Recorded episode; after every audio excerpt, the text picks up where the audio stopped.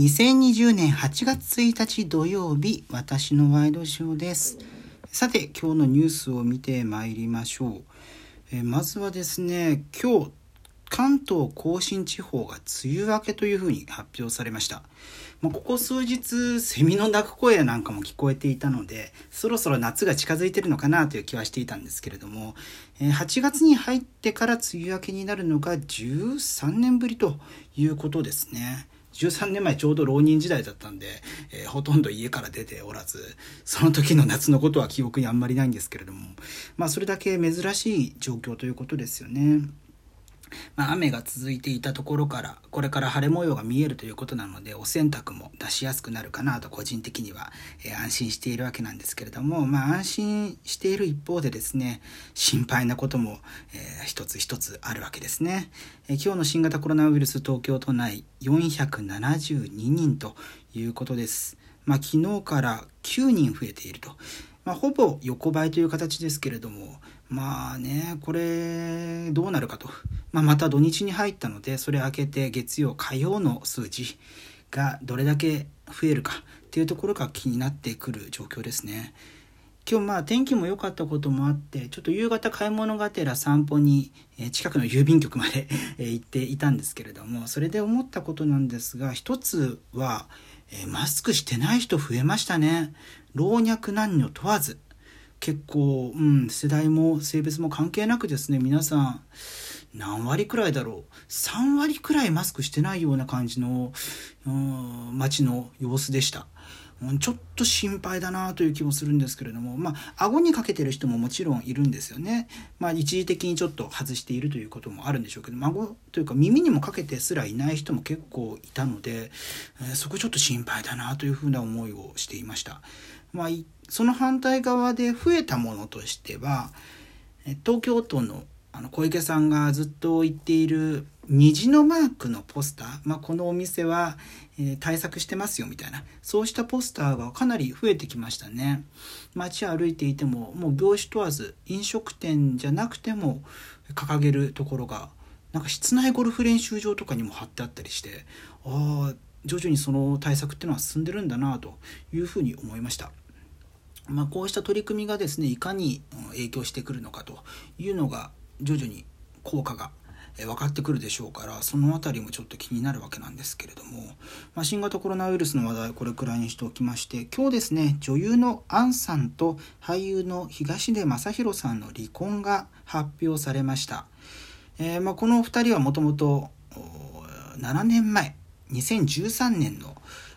NHK の朝ドラ「ごちそうさん」でのま夫婦役が、えー、スタートで、まあ、その後交際が始まって2015年に結婚されて、まあ、5年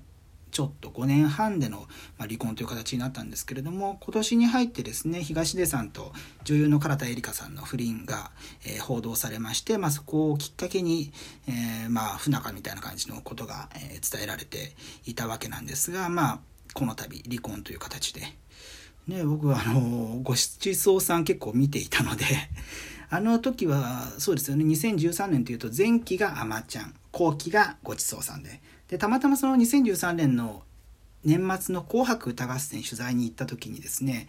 えー、ごちそうさんのテーマ曲が「ゆず」だったんですよね「雨のち晴れるや」でしたっけ。あれがテーマソングでその応援みたいな形で、えー、2人で登場してでその時の後ろ姿を見てああすごい背がやっぱり高い2人だなと。思ったのが記憶にあります。まあ、ごちそうさんでメイコと、えー、東大さん。なんて名前でしたっけ？東大のように高いからっていうような あだ名でしたけれども。その2人が、まあ、後に結婚した時も驚きましたし。というのはちょっと個人的な思い出としてあるんですけれども、まあ、そうした報道がなされたという形ですね。あとはですねえー、これ、ブルームバーグの記事ですけれども。アメリカのトランプ大統領が昨日昨日と言いますか現地時間の昨日7月31日の夜中国の TikTok の米国事業を禁止する方針を明らかにしたというふうにしています。でまあ前々からその中国企業のサービスに対する規制強化みたいなところをアメリカ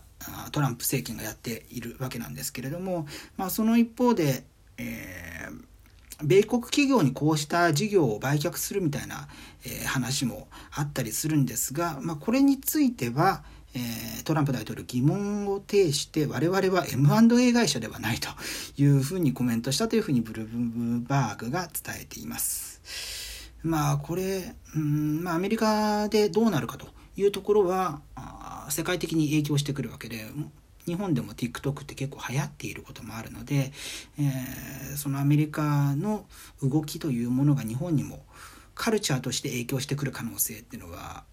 結構ある状況ですねこれも引き続き、えー、情勢を見ていきたいなという思いがあります。えー、続いてもアメリカの話題なんですけれどもあこれは一応昨日のニュースになるんですね。えー、おととい現地時間のおとといになります。アメリカのアップルがスマートフォン iPhone の、新機種を10月頃に発売するというふうに明らかにしたと。まあもともとですね、えー、例年9月に iPhone のシリーズ新機種が出るはずなんですけれども、まあ、今年は、まあ、コロナの関係とかもあって遅れるというふうに噂されていたんですが、えー、まあ、それが公にといいますか公式にアップルがそれをコメントしたというような形ですね。で、えー、CFO 最高財務責任者が現地時間30日の決算発表後の電話会見で今年は9月下旬の数週間後に供給できるようになる予定だと述べたというふうに共同通信の記事でなっています。まあ、今回の新しい iPhone 今最新機種が11、11なんですけれども、その次は12になるんでしょうかね。まあ、詳しい名前はこれから決まるでしょうけれども、まあ、それが出るとなると、今主流になっている 4G、4G の次の技術である 5G に対応するであろうというふうな推測が結構いろんなところからされていて、まあ、日本でもその 5G 事業っていうのが、えー、携帯3社ドコモ au ソフトバンク始まりましたし、えー、新しく参入した楽天モバイルも今年の秋から 5G 対応するという方針を示しているので、えー、そうしたところで日本で結構シェアの大きい iPhone が 5G に対応することによって、5G 普及の起爆剤になる可能性が非常に高いので、えー、そうしたところでと表裏一体になる。この iPhone の発売の時期が、まあ、1ヶ月ずれることでどれだけ普及に影響するかっていうのはちょっとわからないですけれども、